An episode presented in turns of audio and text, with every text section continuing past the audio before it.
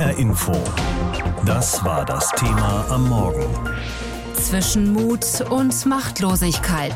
Woran krankt die Corona-Politik?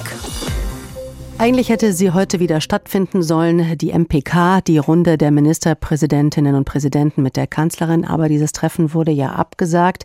Der Bund will die Notbremse am liebsten vereinheitlichen. Ein gemeinsames Handeln müsse her, unabhängig von den Bundesländern und den unterschiedlichen Inzidenzen.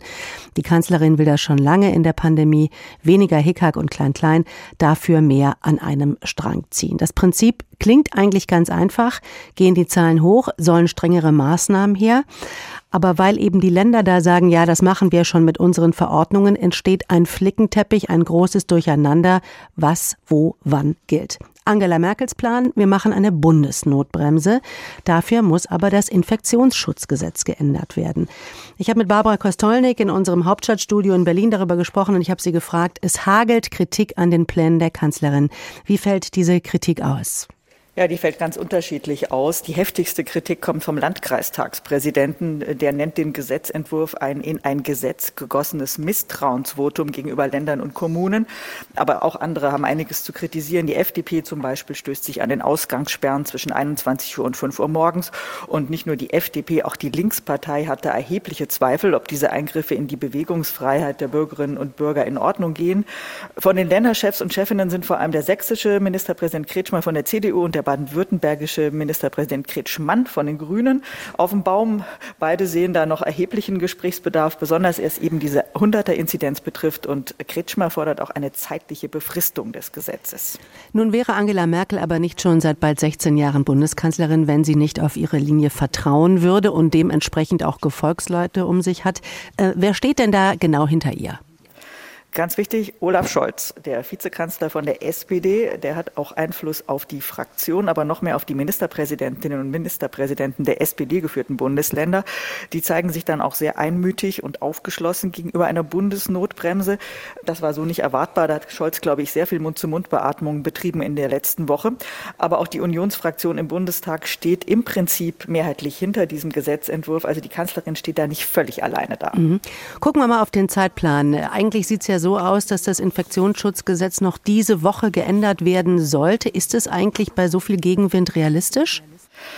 Ja, also der Gesetzentwurf ist ja bereits morgen im Kabinett. Da soll er dann verabschiedet werden und dann geht es in den Bundestag. Und weil die Zeit drängt, äh, wie ja viele betonen, möchte man ein beschleunigtes Verfahren für die Gesetzgebung anwenden. Dafür braucht man aber eine Zweidrittelmehrheit im Parlament, äh, die diesem Antrag auf Beschleunigung zustimmt. Und dann könnte das Gesetz tatsächlich noch in dieser Woche verabschiedet werden und in Kraft treten. Aber angenommen, aus dieser Bundesnotbremse wird erstmal nichts. Wie sehen denn dann die nächsten Schritte aus? Doch wieder ein Bund-Länder-Treffen, bei dem am Ende eine übermüdete Kanzlerin vor die Presse tritt und sagt, jeder macht so, wie er oder sie es für richtig hält? Also ich gehe nicht davon aus, dass aus dieser Bundesnotbremse nichts wird. Das wäre eine dermaßen totale Bankrotterklärung der Politik. Das können Sie sich einfach nicht erlauben. Die Frage ist halt nur, kommt die Bremse diese oder erst nächste Woche? Und eigentlich haben wir ja tatsächlich keine Zeit zu verlieren.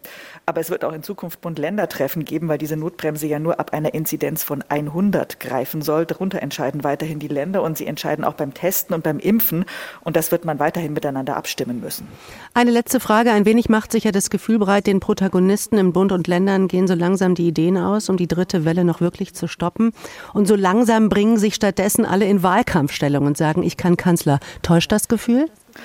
Ja, das Gefühl täuscht nicht, auch wenn alle Beteiligten das Gefühl vermitteln wollen, dass es genauso nicht ist. Äh, gestern erst haben Armin Laschet und Markus Söder beide gesagt, die Bekämpfung der Pandemie ist das Wichtigste. Aber beide schielen natürlich in ihren Aktionen drauf, was Wählerinnen und Wähler wahrnehmen nach dem Motto, wer Pandemie kann, der kann doch auch Kanzler oder etwa nicht. Weil es eben auch diesmal nach Streit oder wenigstens nach unterschiedlichen Vorstellungen aussehen würde, hatte man das Treffen für heute abgesagt. Eine neue Linie soll jetzt her. Das Infektionsschutzgesetz soll geändert werden. Und zwar so, dass der Bund in Zukunft verpflichtende Anweisungen an die Länder gibt. Eine Bundesnotbremse nennt sich das. Darüber habe ich mit Carsten Watzel gesprochen. Er ist Professor für Immunologie an der TU in Dortmund. Ich habe ihn gefragt, viele Menschen sagen, lasst uns jetzt den harten Lockdown machen und, und das ist ja noch viel wichtiger, auch die Intensivmedizinerinnen und Mediziner sagen, wir müssen jetzt sofort handeln, sonst droht der Kontrollverlust auf den Intensivstationen. Zwei bis drei Wochen konsequenter Lockdown. Das Land fährt so richtig runter. Das wäre jetzt das Gebot der Stunde. Wie sehen Sie das? Das sehe ich ehrlich gesagt ganz genauso, weil wir eiern jetzt schon seit einiger Zeit so rum. Wir sehen, dass der Lockdown, den wir aktuell haben, nicht wirkt, weil die Zahlen weiter nach oben gehen. Und was Sie gerade genannt haben, die Intensivstationen äh, füllen sich immer weiter. Wir sind jetzt an der Belegung, die höher ist als bei der zweiten Welle. Deshalb muss jetzt gehandelt werden. Mhm. Und das neue Wort, das seit gut einer Woche die Runde macht, heißt Brückenlockdown. Erfunden hat es ja NRW-Ministerpräsident Armin Laschet. Der Lockdown also als eine Brücke bis hin in die Zeit, in der die Impfung so richtig greift.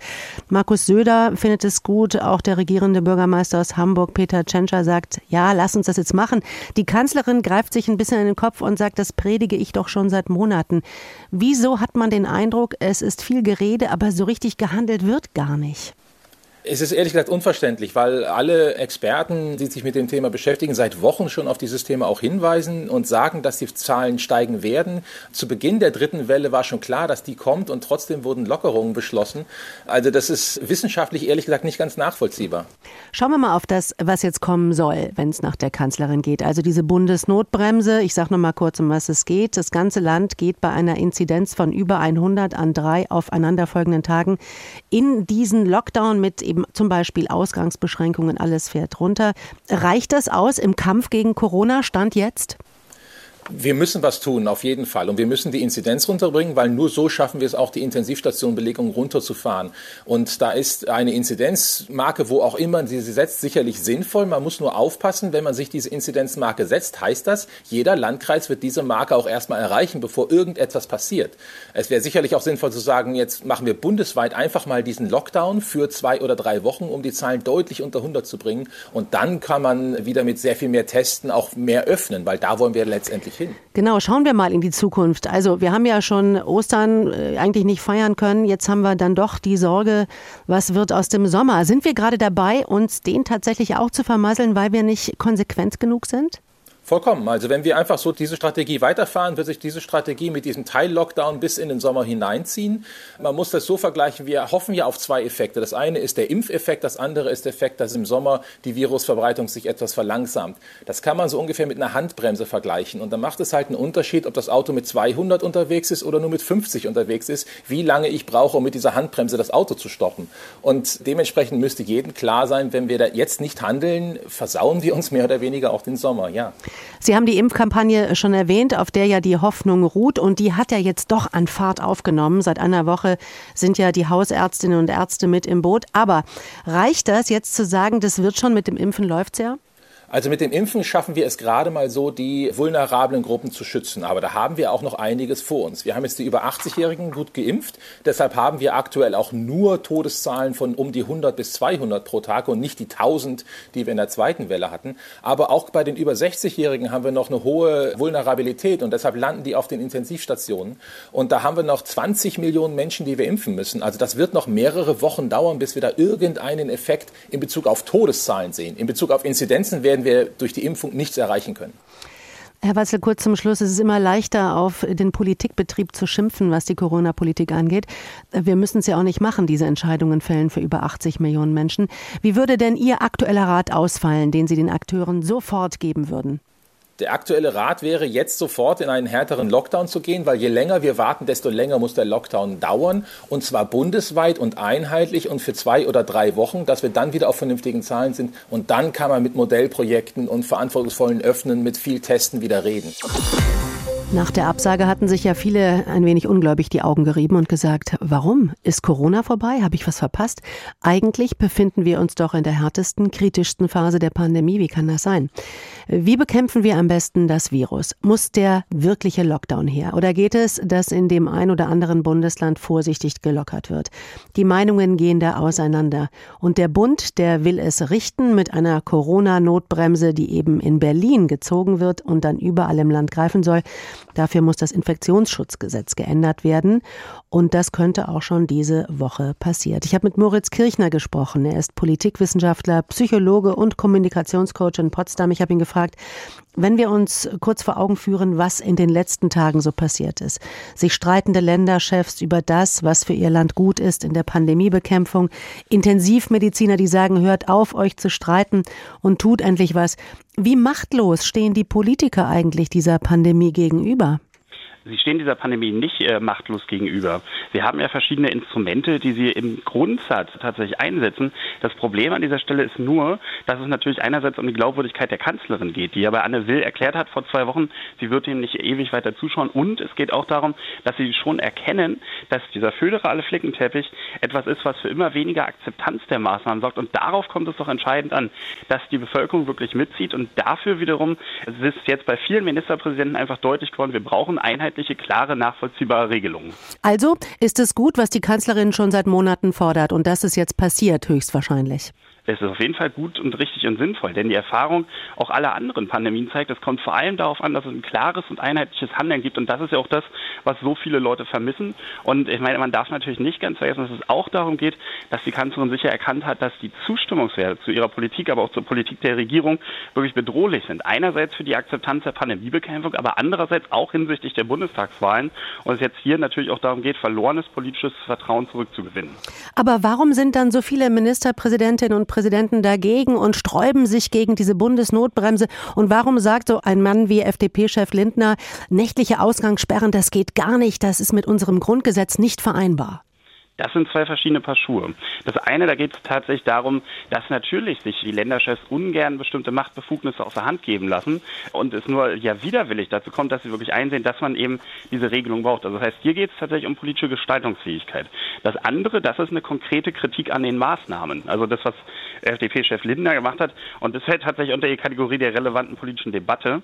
Aber das, was jetzt passiert, ist, dass man schon versucht, anhand der Erkenntnisse, die man gewonnen hat, welche Maßnahmen wirksam sind, hier eben entsprechend entsprechendes Paket zu stricken. Und aus meiner Sicht geht es hier tatsächlich um die äh, Frage, ist die Politik überhaupt noch in der Lage, auch wirklich gegen zu steuern? Denn dieser Eindruck des Kontrollverlustes über die Pandemie, der ist in den letzten Wochen entstanden. Was natürlich auch an den Intensivmedizinern liegt, die ja seit Wochen warnen und sagen, wenn wir jetzt nicht die Bremse ziehen, dann wird es richtig haarig.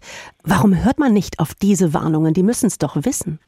Also ich finde nicht, dass man auf diese Warnung nicht hört. Denn äh, ich möchte ja daran erinnern, dass wir seit äh, mehreren Monaten bereits im Lockdown sind. Wenn das nicht der Fall gewesen wäre, dann wäre ja die Situation auf den Intensivstationen noch viel, viel größer.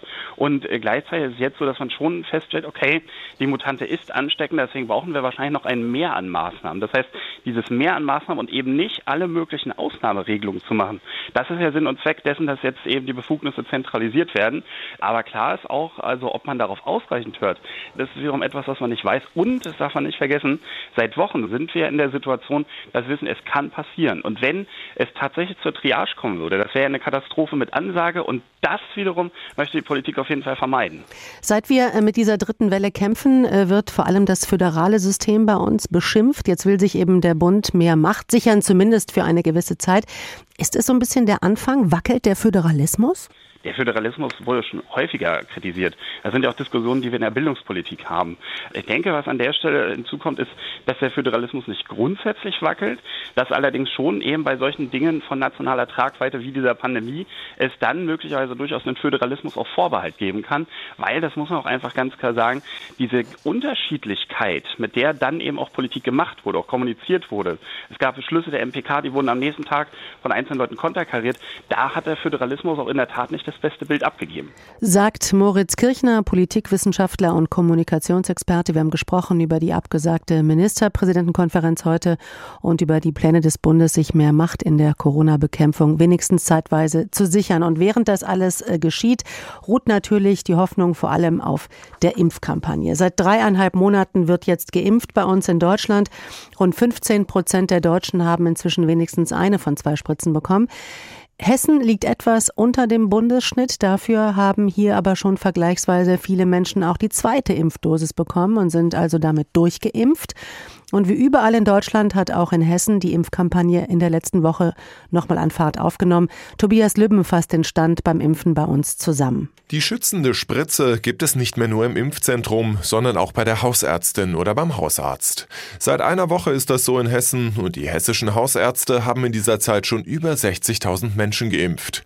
Einer von ihnen ist Frank Walter aus Wiesbaden, 75 Jahre alt und der findet das hervorragend. Man spürt fast gar nichts. Vor allem, dass auch der Hausarzt das macht, weil ich ein grenzenloses Vertrauen zu meinem Hausarzt und zu seinem Sohn habe. Und das Vertrauen verdienen sie auch, finden die niedergelassenen Mediziner. Stimmen aus Lolla und Fulda. Wir sind heiß aufs Impfen, das muss man einfach sagen. Wir brennen dafür und sind froh, dass wir jetzt endlich mitmachen dürfen. Die Zahl der täglichen Impfungen hat sich zuletzt fast verdoppelt, was in der Euphorie teilweise den Hausärztinnen und Ärzten zugeschrieben wurde. Dabei wird genau umgekehrt ein Schuh draus. Jetzt ist einfach viel mehr Impfstoff da und nur deshalb dürfen jetzt auch die Hausärzte mitmachen. Und die haben im Moment sogar einen Vorteil gegenüber den Impfzentren. Die niedergelassenen Mediziner bekommen vor allem das Serum von BioNTech Pfizer geliefert und das stößt auf große Akzeptanz. Die Impfzentren müssen aber auch das Produkt von AstraZeneca verabreichen. Und das kommt nicht immer so gut an, sagt der Arzt Matthias Bollinger vom Impfzentrum Frankfurt. AstraZeneca hat äh, im Laufe seiner Zulassung einfach ständig irgendwelche Schlagzeilen geliefert, negative Schlagzeilen. Und die Leute sind hoch verunsichert, ängstlich und damit ähm, nur bedingt vernünftigen Argumenten zugänglich. In vielen Impfzentren erscheinen Menschen gar nicht erst zu ihrem Termin. Im Kreis Darmstadt-Dieburg zum Beispiel platzten zuletzt 40 bis 50 Prozent der AstraZeneca-Termine. Das hessische Innenministerium bestätigt das Problem, trotzdem bleibe es dabei, niemand könne sich den Impfstoff selbst aussuchen, denn der sei nach wie vor knapp. Und es soll auch noch bei der festgelegten Impfreihenfolge bleiben. Anspruch auf eine Impfung haben bisher nur bestimmte Berufsgruppen, wie etwa Medizinberufe, Erzieher, Lehrer oder Polizisten, auch Menschen mit Vorerkrankungen und vor allem ältere Menschen ab 70 Jahren. Geht es nach der Kassenärztlichen Vereinigung in Hessen, sollten aber bald auch andere Menschen geimpft werden, sagt der Vorsitzende Frank Dastig. Das sind viele jüngere Menschen, das sind Menschen mit vielen Sozialkontakten und da sind wir der Meinung, dass man die sehr, sehr schnell unbedingt in die Impfkampagne einbinden muss. Wie genau es die Hausärztinnen und Ärzte mit der Impfreihenfolge halten, lässt sich kaum noch nachprüfen. Die Impfstatistik weist bei den Geimpften nur noch zwei Kategorien aus Menschen ab 60 Jahren und Menschen unter 60. Vorerkrankungen oder Beruf werden nicht mehr erfasst. Die Stiftung Patientenschutz befürchtet deshalb, dass die ursprünglich vereinbarte Impfreihenfolge jetzt peu à peu aufgegeben wird. Zu Unrecht versichern die hessischen Hausärzte. Sie würden sich, soweit es gehe, an die Reihenfolge halten. HR Info. Das Thema. Wer es hört, hat mehr zu sagen.